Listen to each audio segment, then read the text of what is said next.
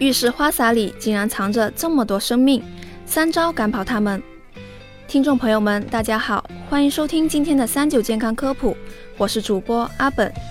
最近在英国《每日邮报》发布的一篇文章中指出，在浴室洗澡时，你竟然不是孤身一人，莲蓬头里有着不少的微生物，它们一直陪着你度过洗澡的时光。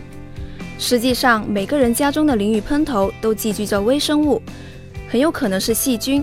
那么这些东西究竟是从哪里来的？关于这点，我们就不得不提到水源了。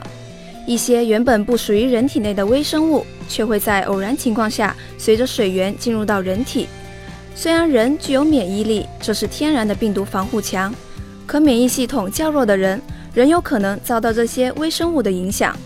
专家表示，当你拧下家中淋浴头，观察管道内部，如果发现管道附着一层粘性物质，这些其实就是在淋浴头管道中的细菌。这层薄膜状的物体由难以分解的复合碳水化合物构成。当管道里流通的水达到一定压力时，薄膜中的生物就会释放出细小的气泡，随水流冲走，喷洒在我们身上，甚至溅入鼻子、嘴巴。细菌也因此完成了入侵身体的第一步。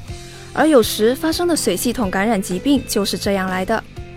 洗澡本是为了保持清洁、预防疾病，但如果淋浴喷头会让人染上疾病，这澡还能好好的洗吗？对此，相关专家表示，淋浴头里存在的这些微生物是很难避免的，而且越来越多证据表明，淋浴喷头正是部分感染疾病的源头。既然淋浴喷头潜伏着危机，进行清理不就行了？